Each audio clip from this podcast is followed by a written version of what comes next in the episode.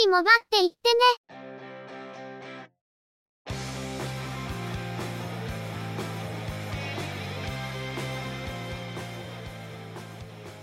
この番組は、モバイル通信に関する技術や業界の動向についてのニュース、IT ガジェットについての情報などの話題を中心にご紹介しています。この番組内でのおしゃべりは、すべて合成音声でお送りしております。多少お聞き苦しい箇所もあるかと思いますが、あしからずご容赦ください。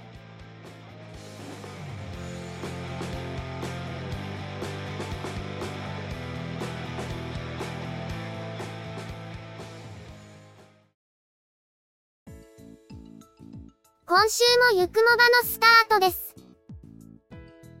お届けいたしますのは、ネタを探してきたり、いろいろしてるのが中の人、またの名をハイマウント。そしてお話をするのは、佐藤ささらと、鈴木つづみと、嫌です。ゆくもば、第424回です。前回に引き続き、今回もニュースを拡大してお送りすることとしました。当面、ニュースの数が確保できる場合はこの形を継続するかもしれません。そんなことを言っていると、来週いきなりニュースの数が確保できなくて積みそうですね。特にお話ししたいネタがある場合や、本当にニュースが少なくて数が確保できない場合は、急遽元に戻すかもしれませんけどね。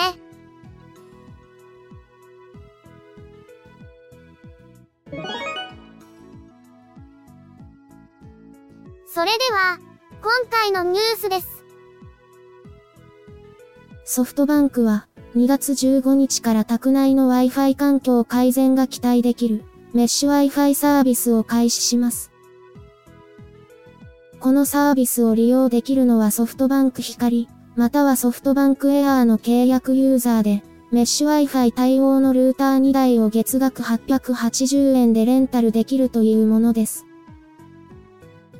コンセントに挿すだけで簡単に設定できるほか、端末の設定も QR コードを読むだけで設定することができるとのこと。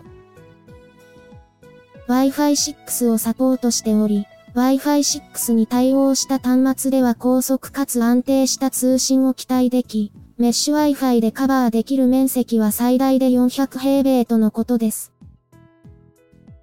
なおサービス開始にあたり、メッシュ Wi-Fi の契約初月と翌月の月額料金分が無料になる、メッシュ Wi-Fi 使ってキャンペーンが実施されるとのことです。かつて NTT ドコモが Wi-Fi ルーターをレンタルするサービスを行っていました。契約内容によっては月額料金が無料になるということで、中の人もしばらく無料で使っていて、サービスが終了する際はルーターはそのままユーザーに引き渡しになりました。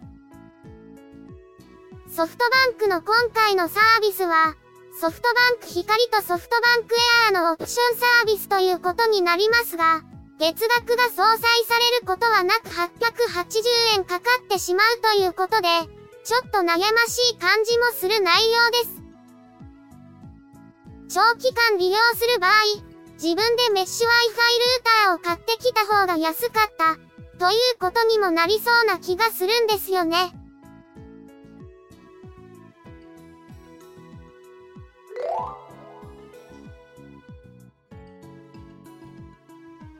アンカージャパンは、同社が販売しているモバイルバッテリー、アンカー535パワーバンク、アワーコア2万について、製品の自主回収を行うことを明らかにしました。同製品は昨年11月に発売された製品で、ブラック、ホワイト、ブルー、グリーン、パープルのカラー展開がされています。同社によると、2023年1月に国外で同製品が発火する事象が発生したという報告を受けて調査を進めた結果、設計上及び製造過程における不備が見つかり、グループ全体での自主回収が決定したとのこと。温度を検知する部品、NTC サーミスタの接着剤が完全に固まる前に本体を組み立ててしまい、電池セルと外装ケースの間に NTC サーミスタが挟まれ、固定位置のズレが発生する可能性が生じたとのこと。他の同社製品と異なる設計で、NTC サーミスタが背面に配置され、適切な位置からずれやすいとのことです。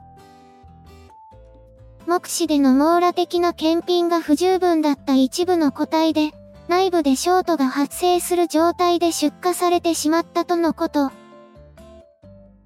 国内では発火事故は発生していませんが、同製品はすでにグループ全体で製造及び販売停止になっています。また本事象は同製品に固有の設計、製造過程での不備が原因のため、同社の他製品については再現性はないとのこと。同社は現在、委託先の製造工場の管理体制と社内での検品体制の厳格化を進めているとのことですが、合わせてオンラインと電話窓口で製品の回収と返金対応を行うとして、購入者に対して連絡するよう呼びかけています。昨年発売の新しい製品ですが、設計を変えたらそれが裏目に出たパターンのようですね。不幸なパターンですが、迅速に対応をしているのでまだいい方だと思います。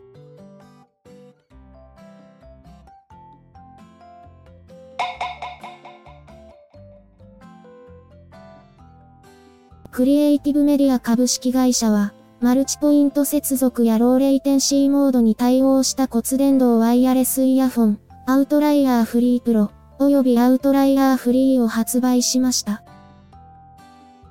人間工学に基づいたイヤーフック上の一体型デザインを採用。Bluetooth 5.3接続に対応し、遅延を抑えるローレイテンシーモードによってゲームや映像視聴にも適しているとのこと。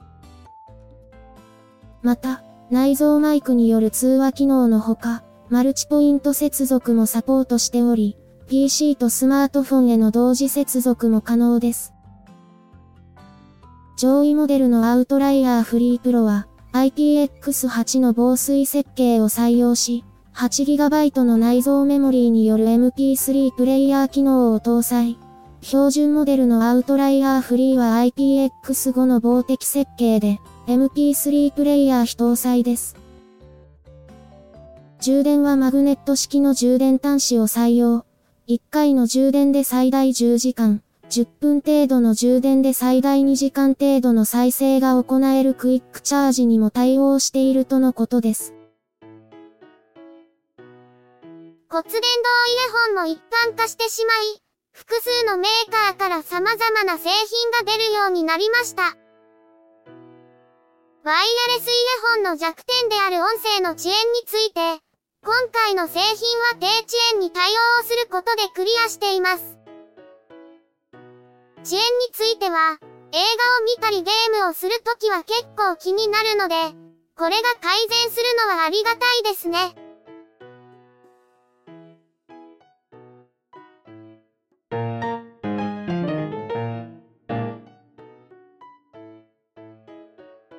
ユニハーツは2月27日から3月2日にかけてスペインのバルセロナで開催される MWC バルセロナ2023に出展することを発表するとともに、新型スマートフォン、ルナの発表を予告しました。現時点では詳細については伏せられていますが、ルナは同社にとって全く新しい方向性のデザインを採用したスタイリッシュなスマートフォンであるとのこと。また、これまでの製品と同様に、市場の多くのスマートフォンとは大きく異なる製品になるとしています。ユニハーツは、手のひらサイズで超小型のジェリーシリーズ、堅牢性の高いアトムシリーズ、物理キーボード搭載のタイタンシリーズ、背面に円形ディスプレイを備えたチックタックシリーズなどを展開しています。ユニハーツというと、中の人も初代のタイタンを買いましたね。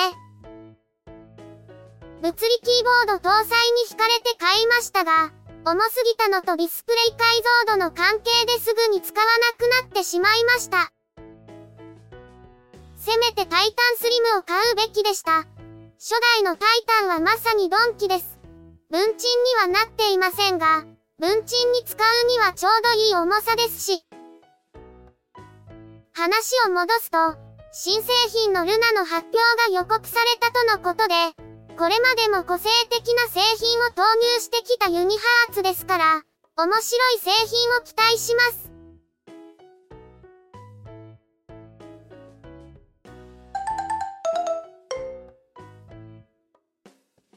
株式会社ユニットコムは、現役大学生の声から生まれたという大学生向けノートパソコン、キャンパス PC を、パソコン工房の飯山 PC ブランドで発表しました。大学のノート PC 必携化による学生の PC のニーズに応えるべく、現役大学生のリアルな声を聞き、商品企画に取り入れたとのことで、具体的には、厚さ 19.6mm で A4 サイズ、重さ 1kg 以下の軽量性、バッテリー駆動9.7時間、Wi-Fi 6、ウェブカメラ、サンダーボルト4搭載、ミルスタンダード準拠の高い堅牢性、24時間365日サポートなどを取り入れたとのことです。さらに、4年間保証と最低買取保証が付属し、不慮の事故、過失にも対応できる物損保証付きモデルも選択できるとのこと。CPU は Core i5-1235U、メモリー 8GB、ストレージは SSD500GB、フル HD 解像度の14インチディスプレイなどの仕様となっています。一昔前のこういう企画 PC は、蓋を開けてみると CPU がセレロンだったり、あちこちしょぼくてがっかりというパターンが多かったと思いますが、今回のものはものすごくハイスペック、というわけではないと思いますが、かなりちゃんとした仕様になっていると思います。大学4年間と言わず、その後社会人になってからもしばらくは使えるくらいのスペックではないかと思うんですけど、数年後この PC が中古で安く出回ることを期待したいと思います。余談ですが、かつて九州大学は学内 PC をすべて Mac にして、その後 PC ルームを廃止したという話を聞いていたんですが、現在はどうなっているんだろうと思い少し調べてみました。他の大学も多分同様なんだろうと思いますが、学部ごとに推奨のスペックを出しており、それを満たすスペックの PC を大学生協でも販売している、という形になっているようです。それで、旧大はやっぱり Mac を推奨 PC にしているのだろうかと思ったら、現在は学部推奨スペックを満たしていれば、Windows でも Mac でもどっちでもいいということになっているようです。そのため、大学生協ではレッツノートなども販売されているみたいですね。しかし学部から提示されているスペックを見てみると、なるほど今回の企画でがっかりスペックにならなかったわけだなと納得もしました。ひょっとすると、社会に出て会社で支給される PC の方がしょぼかった、という学生さんもいるのではないか、と少し不安になってしまいます。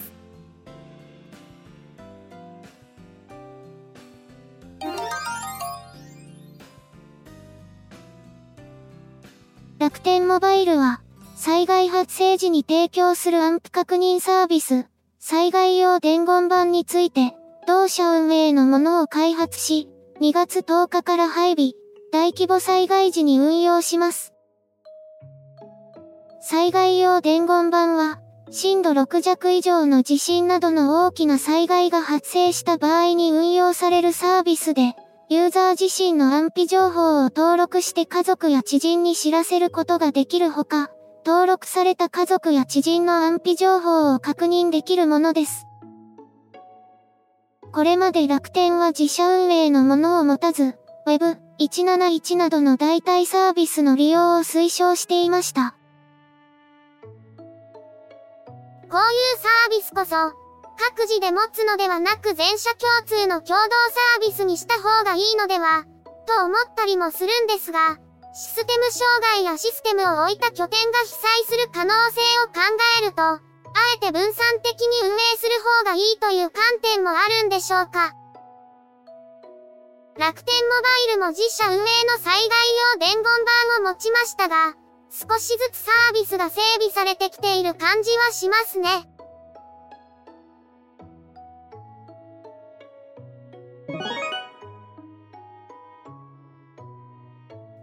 回のニュースは以上です。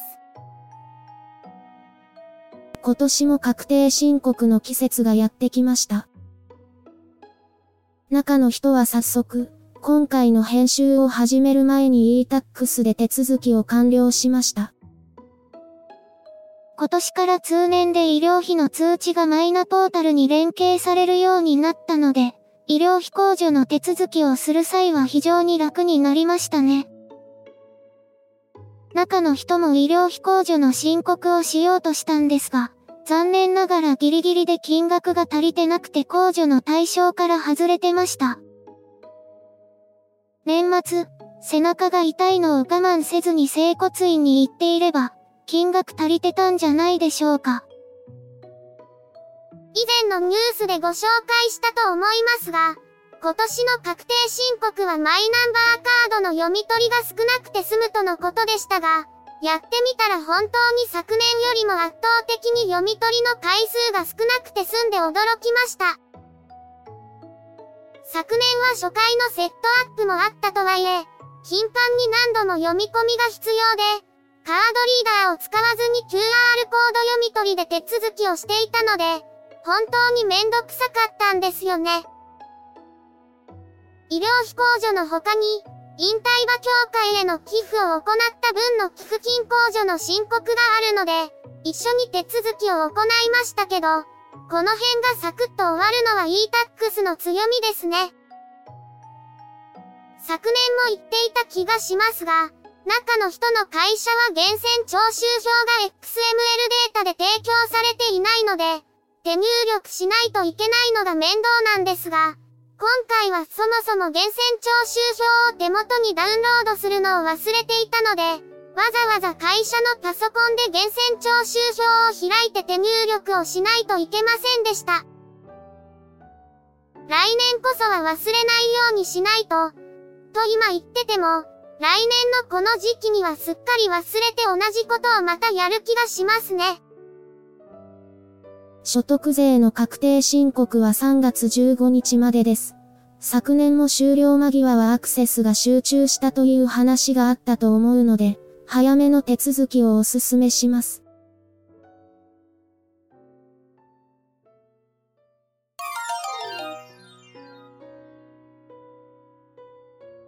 今週のゆくもばは、そろそろお別れです。ゆくもばへのご意見やご感想、その他何かコメントしたいことがありましたら、ぜひ遠慮なくお寄せください。Apple Podcast へのレビュー投稿、ブログへのコメント、メールフォームからの投稿、Twitter でハッシュタグ、シャープ y, u, k, u, m, o, b, a をつけたツイートなど、送りやすい方法でお気軽にいただければと思っています。ハッシュタグはアルファベット小文字、日本語ハッシュタグは使用していませんのでご注意ください。他にも Facebook ページや Discord サーバを運用しており、こちらでのコメントも歓迎します。詳細は Twitter アカウントをご参照いただければ幸いです。いただきましたコメントは、おおよそ月末をめどにしてご紹介させていただいています。また、ゆくもばで過去に配信していたものの再配信、ゆくもばアーカイブスを不定期で連続配信しています。お時間がありましたら、過去の振り返りとしてお聞きいただければ幸いです。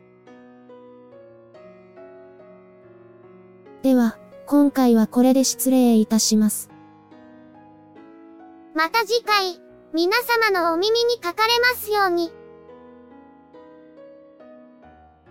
ゆっくりもばっていってね。ゆくもばは、チェビオ、クリエイティブスタジオを使って作成しています。